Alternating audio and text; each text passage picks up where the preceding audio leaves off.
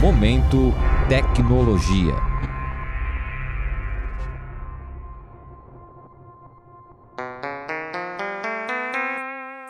Júlia, toda vez que eu vou ao shopping, fico me perguntando o tanto de energia elétrica que ele consome e o valor da conta que vem no final do mês. Você já pensou nisso? Já Guilherme, é uma estrutura muito grande. Só consigo pensar na minha mãe pedindo para pagar a luz porque não somos sócios da Light. Mas será que tem algum jeito de gerenciar o gasto de energia elétrica para evitar gastar tanto dinheiro? Bom, não só dá, como também tem como gerenciar o armazenamento de energia desses lugares. Sobre isso, podemos perguntar para o pesquisador Luiz Fernandes Moreira Machado, doutor pela Escola Politécnica da Universidade de São Paulo, que desenvolveu um algoritmo pensando exatamente nisso.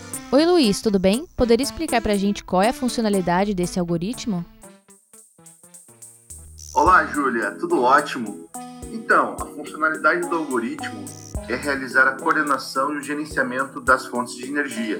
Essas fontes de energia podem ser como, por exemplo, geradores a diesel, a gás, e também ele gerencia as cargas no sistema elétrico. Podemos fazer uma analogia com um maestro que coordena e harmoniza os instrumentos de uma orquestra para que a mágica aconteça. Muito bacana, mas eu ainda tô com um pouco de dúvida de como ele funciona. Ele funciona com base nas tarifas de energia, né? E nos valores financeiros dos custos dos combustíveis dos geradores. O algoritmo ele recebe esses dados financeiros e também as informações sobre o consumo de energia dos clientes.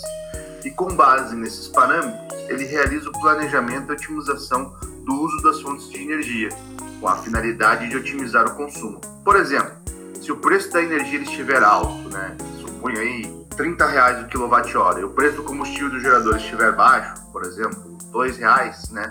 O algoritmo realiza essa análise financeira e aciona o gerador determinando a sua potência de operação e também a quantidade de tempo né, com que esse gerador ele vai, ele vai estar operando.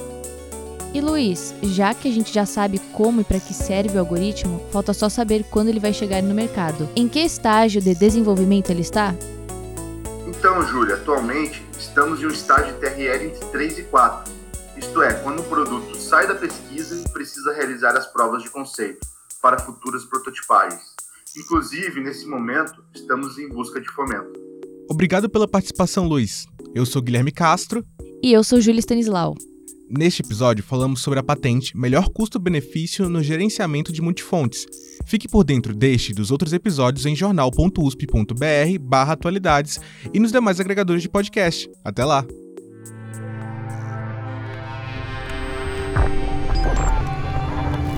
Momento Tecnologia.